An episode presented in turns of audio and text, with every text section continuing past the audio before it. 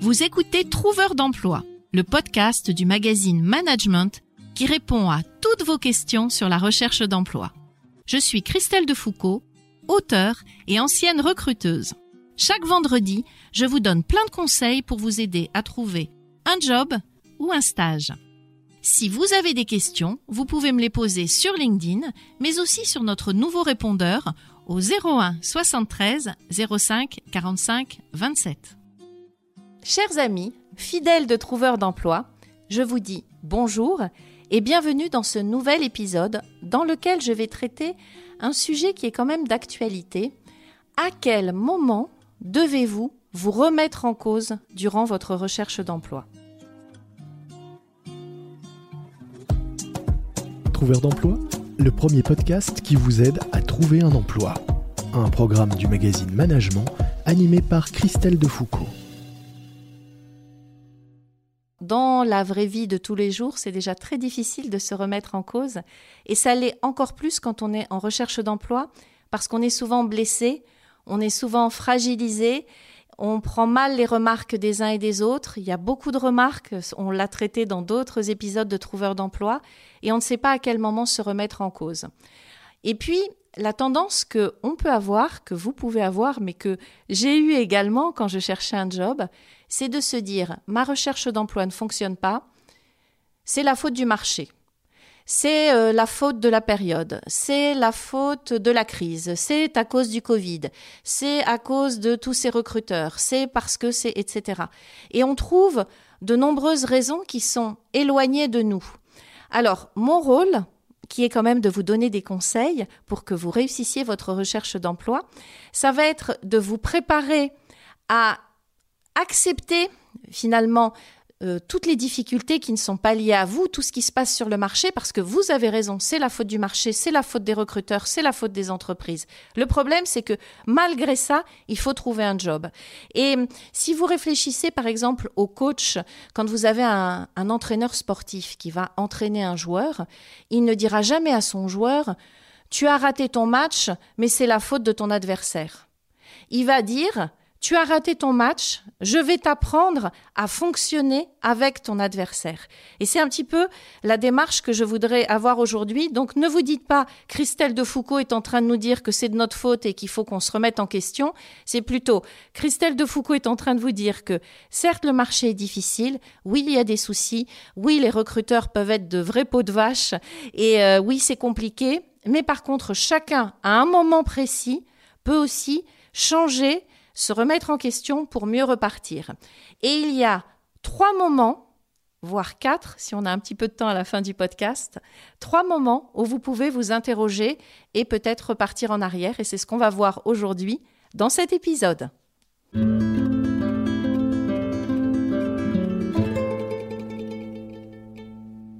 Premier cas. Malgré des centaines de CV envoyés, malgré des dizaines de candidatures, vous ne passez aucun entretien. Donc là, on oublie, hein, c'est le marché, c'est euh, le secteur, vous oubliez tout ça, c'est le métier, c'est le recruteur, on oublie tout ça. Au bout d'un moment, si vous ne passez aucun entretien, c'est qu'il y a un problème, et le problème peut venir certainement de vous. Alors, à quel moment est-ce qu'on doit s'inquiéter? Je dirais peut-être, donnez-vous un peu de temps je dirais peut-être deux mois. Au bout de deux mois, euh, malgré tout ce que vous avez fait, s'il ne se passe rien, à ce moment-là, il faut peut-être revoir votre copie. Et ça vient probablement de vos outils ou de votre façon de faire. Au niveau des outils, cela peut être votre CV. C'est-à-dire que si vous, êtes senior et que vous envoyez un CV de page, eh ben, testez le CV une page. Si vous avez mis une photo et que ça ne fonctionne pas, enlevez la photo. Si ça se trouve, vous êtes discriminé par rapport à la photo. Si euh, vous faites euh, toujours les mêmes CV sans mettre euh, de titre, eh bien mettez un titre de poste. À chaque fois, essayez de vous poser la question et dans ces moments-là, interrogez aussi les, les, experts, interrogez les recruteurs si vous le pouvez pour essayer d'avoir les bons conseils. Mais il y a un truc qui cloche, c'est sûr. Soit c'est au niveau de votre CV, ça peut être au niveau de votre lettre de motivation qui doit plutôt être un mail de motivation. Et là, je vous invite à aller écouter les autres épisodes de Trouveur d'emploi. Ça peut être aussi au niveau de vos démarches. Un candidat qui me dit j'envoie 200 candidatures ou j'ai répondu à 200, 200 euh, annonces. et il ne s'est rien passé, là, je lui dis attention, ne restez pas que sur la réponse aux offres d'emploi. Si vous avez un profil qui rentre pile poil dans les cases, oui, vous pouvez répondre euh, aux candidatures, envoyer des candidatures normales, répondre aux offres d'emploi, vous allez être sélectionné. Si vous avez un profil un petit peu différent qui sort du cadre, etc., vous n'aurez pas de retour. Donc, ne restez pas sur un seul axe. Si ça ne fonctionne pas et que vous êtes juste sur l'axe je réponds aux offres d'emploi, ouvrez-vous, Envoyez des candidatures spontanées, faites du réseau, inscrivez-vous sur LinkedIn, tentez d'autres choses, mais ne restez pas. En fait, en recherche d'emploi, il ne faut pas rester sur quelque chose qui ne marche pas. Il ne faut pas rester euh, assis et ancré sur ses convictions. Ça ne fonctionne pas, il y a une raison. J'essaie de savoir pourquoi et je change. Et puis si au bout de deux mois, eh bien ça ne marche toujours pas, je rechange. Mais il y a un moment où il faut que j'ai enfin ces fichus entretiens, parce que c'est à partir des entretiens que tout va se jouer pour vous. Et je vais maintenant vous dire quel est le deuxième moment où vous pouvez vous remettre en question.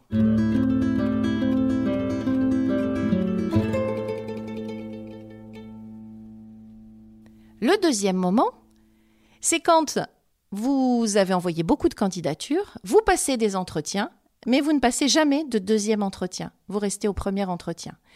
Et alors là, je voudrais vous alerter parce que je reçois beaucoup de messages de personnes qui me disent oui, je passe des entretiens, mais ça ne marche jamais, j'ai envie de changer mon CV. Je leur dis mais pourquoi voulez-vous changer votre CV puisque vous avez des entretiens? C'est que votre CV fonctionne.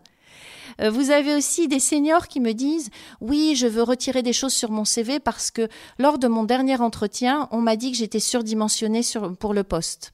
Ou vous avez des juniors qui vous disent Oui, lors de mon dernier entretien, on m'a dit que je n'avais pas assez d'expérience. Alors là, je voudrais vous faire une annonce, enfin c'est pas une annonce parce que je le dis et le redis à longueur de podcast et d'épisodes de Trouveurs d'emploi. Le recruteur, si vous ne l'intéressez pas, normalement le recruteur ne va pas vous convier à un entretien. Le but dans la vie d'un recruteur, ce n'est pas de vous recevoir pour vous dire vous êtes surdimensionné ou vous n'avez pas assez d'expérience. S'il vous a reçu, c'est que vos outils sont bons, c'est que vous l'intéressez. Donc c'est autre chose qui s'est passé dans ce fameux premier entretien et qui ne lui a pas convenu. Encore une fois, je mets de côté la faute du recruteur, hein, parce que ça peut être la faute du recruteur, il peut y avoir discrimination, etc. Ça, je le mets de côté, parce que vous, vous devez vous préparer pour lutter justement contre ça. Donc, qu'est-ce qui a pu se passer? Lors de ce premier entretien, il faut peut-être que vous remettiez en question votre première impression, la première impression que vous avez donnée au recruteur. Est-ce que votre tenue est la bonne? Est-ce que votre pitch est le bon? Quand vous vous présentez, est-ce que vous le faites bien? Remettez-le en question. Si vous faites par exemple un pitch chronologique et que vous êtes senior, c'est normal que le, que le recruteur vous dise vous êtes surdimensionné parce que vous lui avez fait peur. Si vous êtes junior et que vous débutez et que on voit euh, toute votre fragilité et toutes vos angoisses et toutes vos inquiétudes pendant l'entretien, c'est normal que le recruteur vous dise que vous n'avez pas assez d'expérience. Et donc, ça vient de vous. Donc, c'est sur ces points-là qu'il faut que vous vous réguliez. Je dirais la tenue, le pitch est peut-être la manière de répondre aux questions, mais par expérience, souvent, tout se passe au tout début des entretiens. Et donc, ça va m'amener au troisième moment où vous devez vous remettre en question.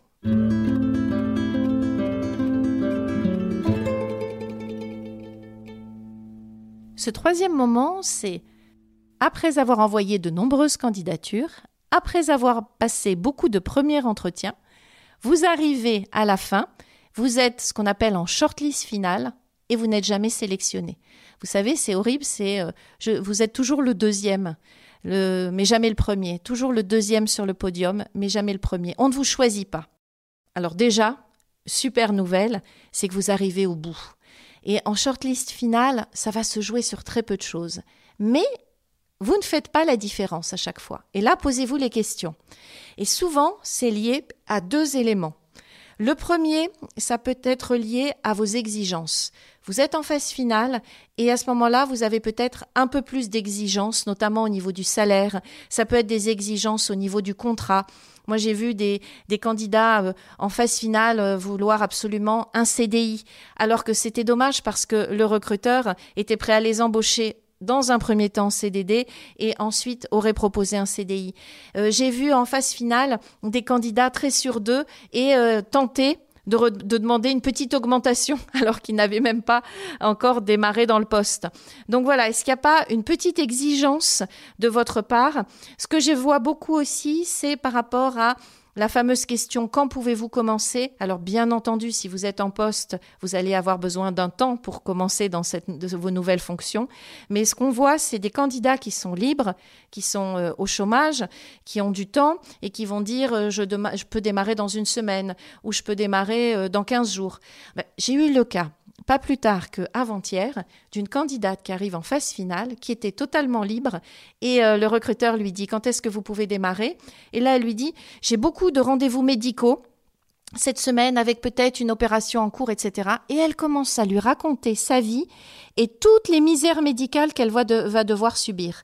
Elle était la dernière candidate en liste. Elle était la première de la shortlist. Elle est passée en deuxième et elle n'a pas eu le poste. Donc euh, voilà, si vous ratez toujours vos entretiens finaux, faites attention. Rappelez-vous, même si vous êtes en confiance, même si le recruteur vous a fait visiter les locaux, même si vous avez presque le contrat en main, faites toujours attention jusqu'au bout à ne pas baisser la garde. Et ça m'amène au quatrième point, qui est la période d'essai.